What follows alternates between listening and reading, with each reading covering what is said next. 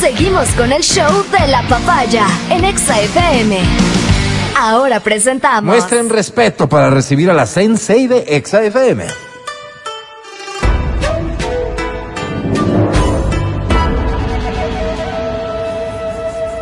Ella es Verónica Rosero. ¿Por qué así las manos,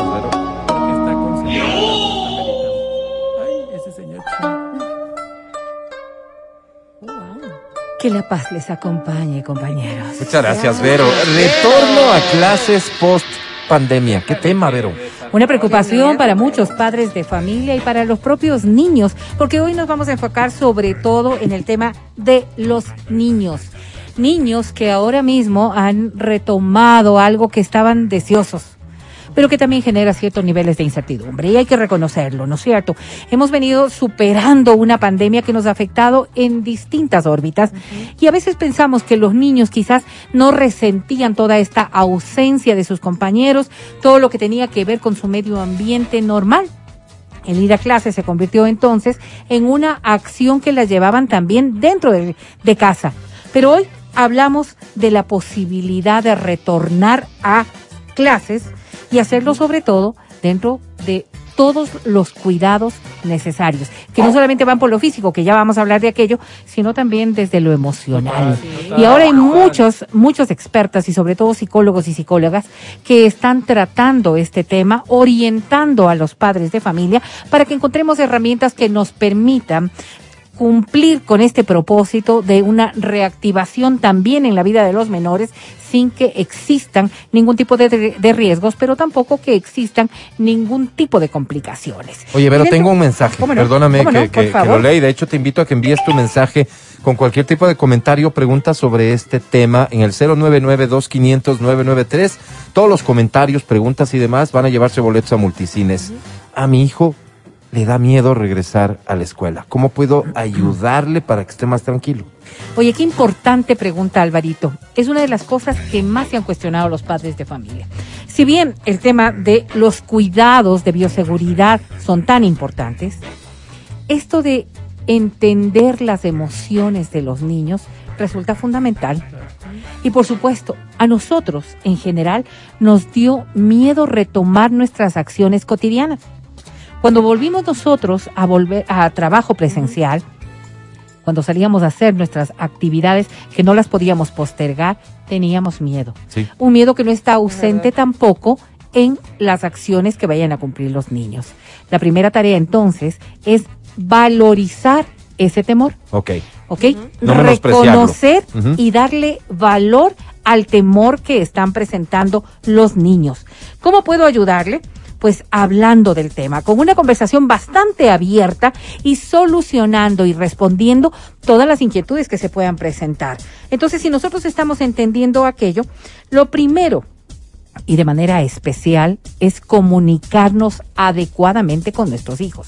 No minimizar los riesgos, pero tampoco crearles una órbita de exagerada inseguridad que vaya a hacer que ellos se sientan realmente muy vulnerables Ajá. en estos temas. Ahí te refieres, por ejemplo, a los cuidados que seguramente los padres comienzan a encargar a sus hijos, pero verás, mijito, no te saques, cuidado la mascarilla. Es que verás, o sea, hay que ser cuidadosos en cómo transmitimos esta Y información a los niños. dependiendo de la edad de los niños, aún más. Ahora, debemos estar claros que en cada centro de educación o el sitio a donde vas a mandar a tu hijo, hay un procedimiento de bioseguridad que va a tener también el control de un adulto responsable para que pueda estar vigilando. Porque si los niños son muy pequeños, establecer rutinas, por ejemplo, de autorregulación, dicen los expertos, entender que esto tiene que grabarse en el cerebro del niño de una manera mucho más eficiente y natural, no como una obligación del temor que te genera, sino como una necesidad para que podamos estar en paz. Hablar entonces de los virus en general. Hablar de que en el entorno hay un montón de cosas que nos pueden enfermar.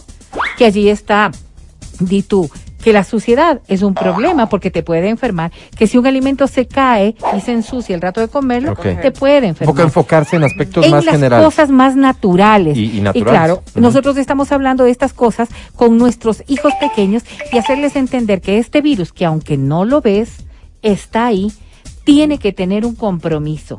Entonces, por ejemplo, el primer cuidado, lavarse las manos. Claro. Y ser insistentes en el lavado de manos.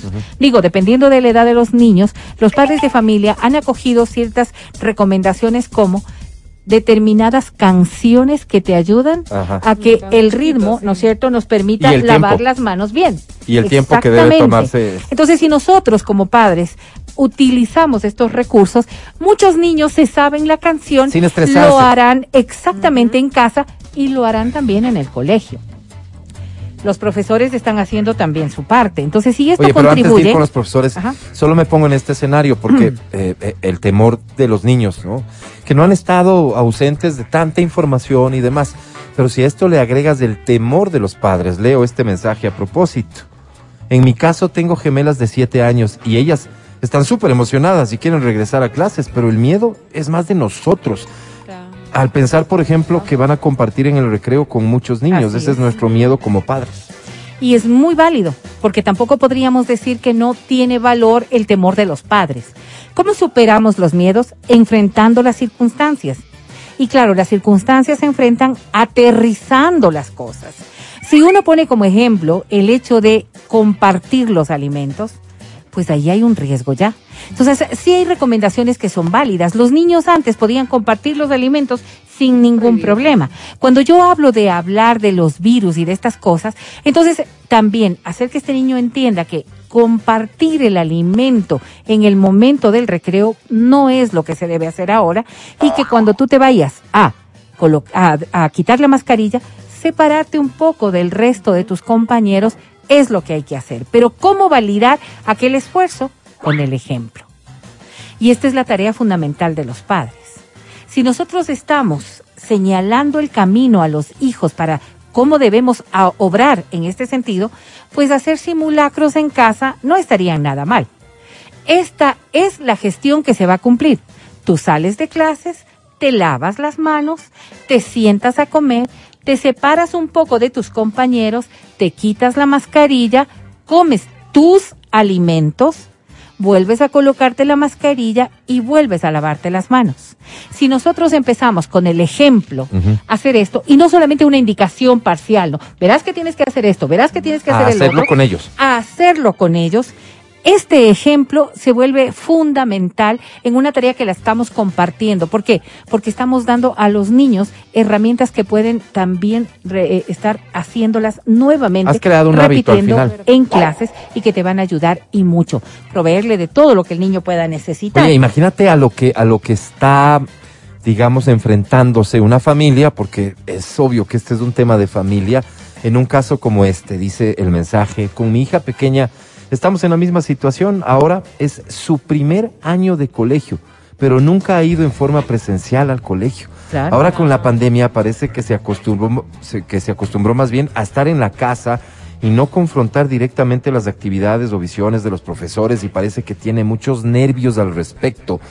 No sé cómo se vaya a hacer ya cuando le toque ir en forma presencial, que parece que está muy próximo. Espero que sea solo algo momentáneo y ya que los chicos se adaptan muy fácilmente a los cambios. Es, eh, esta es una situación en cambio de un niño que por primera vez va a ir a la escuela, pero después de haber ya tenido clases virtuales. Y que para él es su normalidad. la normalidad era esa.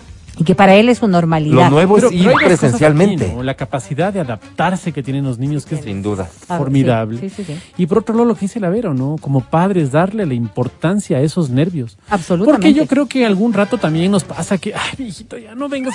Papá, se va, pues papito, se va, se comparte, no le haga ciencia. Y darle la importancia a eso, porque él no puede racionalizar y conceptualizar las cosas como nosotros. Entonces dirá solamente, tengo miedo. Y preguntarle no quiero", qué es lo que concretamente le da miedo. Exactamente. Eso que dice el Adri, ¿no? Exactamente. Es decir, cuando hablamos nosotros con nuestros hijos, primero hacerlo desde el amor. Algo que dice el Mati, no trivializar el concepto, hablarlo desde el amor. Y hablar desde el amor significa tiempo, paciencia y preocupación. No solamente escuchas por escuchar, te preocupa lo que estás sintiendo. Y cuando te preocupa lo que estás sintiendo, entonces tú abordas, a- a- Adri tiene mucha razón, ¿qué te da temor? ¿Qué es lo que te estaría pasando si? Y en ese ejemplo, entonces, con racionalidad los padres, poder dar soluciones y alternativas que les permitan a ellos entender que esta va a ser la dinámica normal. salvo alguna interrupción que también podría darse y frente a lo que deberían estar claros. Pero hablar nosotros, por ejemplo, de temas como la importancia de la socialización. No con estas palabras, porque no va a entender nada, pero sí hablarles de que si tienes tú amigos de tu edad, vas a poder jugar con ellos, vas a poder entenderte con ellos y hasta con alguna cosa que no entiendas de la clase, el profesor o tus compañeritos te van a poder ayudar. Entonces ver lo positivo de ir a, a, la escuela nuevamente y de las cosas bonitas que puede ir aprendiendo allí. Abordar la conversación con empatía. ¿Qué siente mi hijo? Y por eso yo decía en inicio, ¿qué sentiste tú cuando volviste? ¿Qué sentías tú cuando estabas, por ejemplo, en el bus? ¿Qué sentías tú cuando tenías que estar en la fila al lado de otra persona? Esas mismas circunstancias pueden estar afectando a tu hijo. Y si es que eso nos ayuda a poder con las palabras, con el amor y con las acciones que nuestros hijos necesitan, quizás podríamos ayudar y mucho. Si es que un niño tiene problemas, y esto me parece que es fantástico, respecto de esta reinserción en las clases, Hoy hemos aprendido más de lo que había pasado antes a tener mayor contacto con la escuela, con los profesores, con los entornos. A eso te referías por fantástico. Porque, porque como nos obligaban o les obligaban a los padres a estar viendo las tareas de los hijos, a involucrarte, se ha generado este contacto que no se lo debe perder. Okay. No es porque volvemos a clases presenciales, se acabó, se acabó y es cuidado de los profesores o de la escuela, al contrario este camino que fuimos marcando podría ser el mejor para que continuemos sabiendo cómo está mi hijo, qué es lo que le está afectando a mi hijo y entendiendo que cualquier cosa que pase va a ser atendida por los padres. Una recomendación es importante que cuando el niño vaya a clases le digas que tú también vas a estar pendiente de él todos los momentos y que cualquier cosa que pase en la escuela, tú como padre vas a estar allí para ayudarlo este apoyo, este amor, esta forma de, de visualizar. Que, no solo será cuestión de decirlo, sino de demostrarlo, pues claro. Lo que, la recomendación fundamental, y como siempre lo decimos aquí, es que si esto se prolonga en el tiempo, es necesaria la ayuda también de expertos para que puedan ir guiando en este camino. Te consultan, mi querida Vero, lo que puedas aportar en este sentido. Regresar a clases, ¿cómo hacer para evitar el contacto físico con los demás niños? Mira cómo plantea la pregunta. ¿Cómo hacer para evitar el contacto físico con los demás niños, ya que ellos se emocionan al ver a todos sus compañeros otra vez? O sea, realmente hay que evitar el contacto físico con los niños porque si es que es eso lo que va a pasar o lo que te has planteado como meta, me temo que no va a poder ser. y más temor me da imaginarme qué ideas estás trasladando al niño de cuidado se te acerquen, cuidado les topes, cuidado te topen. Tal vez esto es justo lo contrario de lo que nos está diciendo la Sensei hoy en cuanto a vamos a transmitirles hábitos, no temores. Y, y seguridades, y seguridades. Fíjate, ¿cómo va a compartir los espacios? Puesto mascarilla. La primera cosa. No se puede acercar a otro menor si no tiene una mascarilla y hemos visto hermosos ejemplos. Hay mucha publicidad que ahora mismo nos está hablando de las emociones y de las sensaciones que tienen los, niños, directamente dicen, cuando están, ¿no es cierto? Y de los abrazos fraternos que se dan. Entonces sí, el abrazo está bien en función de que tenga su mascarilla, de que se haya lavado las manos antes de que los niños en las edades adecuadas hayan recibido sus dosis de vacunación dependiendo de la edad del menor y si es que ya le corresponde tenerlo, de saber que en los entornos de este niño hay personas vacunadas, por ejemplo, hay personas que no están eh, pasando por la enfermedad, porque esas cosas son las que hay que compartir y tener las alertas necesarias. Si en tu casa hay alguien que está enfermo, entonces el niño preferible tenerlo alejado, no solamente de la persona que está enferma, sino con los cuidados que se requieran. La mayoría de los niños que están concurriendo a clases vienen eh, de hogares en donde los padres ya han sido vacunados, en donde hay mayores cuidados. Al niño lo que le corresponde es utilizar su mascarilla, lavar bien las manos, manejar este distanciamiento que resulta ser tan importante. Enséñale, si no, otras formas de poder graficar o de demostrar el cariño que puede tener hacia otro niño. Hemos inventado tantas formas de saludar, hemos inventado tantas formas de hacernos sentir lo, lo afectuosos que podemos ser con otra persona. del abrazo, en Exactamente. Entonces, son formas. Decirle y sobre todo meterle este miedo de el acercamiento con otro ser humano, lo que podría generar en él es confusión respecto de cómo cuidarse. De acuerdo. Oye, Vero, para terminar nada más, porque estoy recordando la plática que esta mañana teníamos en la revista de Opinión Democracia con la ministra ¿De de, Educación? Educación y Miguel le hacía una pregunta, decía el tema de los aforos, ¿no? Porque al final hay un aforo autorizado para los colegios. Ahí vamos a tener los padres que involucrarnos directamente. Por supuesto que hay que confiar en las autoridades del colegio. Seguramente los niños deberán estar conscientes de estos límites de aforo, pero sobre lo que decías de mantener el contacto padres de familia e institución educativa, fundamental, porque habrá que estar al pendiente de que se cumpla y que no se sobrepase el límite autorizado de niños presencialmente. Esto es seguramente el principal temor que tienen los padres de familia, pero eso lo superas básicamente y, y vas a alcanzar como padre la tranquilidad en la medida en que tengas acercamiento con, con la institución educativa, con los profesores, con las autoridades, que estés al pendiente, ayudar a ejecutar ese control, porque decía la ministra, resulta imposible pues poner a un representante del ministerio en cada escuela a verificar que se estén cumpliendo con los límites de Realmente los padres de familia somos los mejores veedores para saber que en las instituciones educativas se está cumpliendo con las cosas que se deben dar.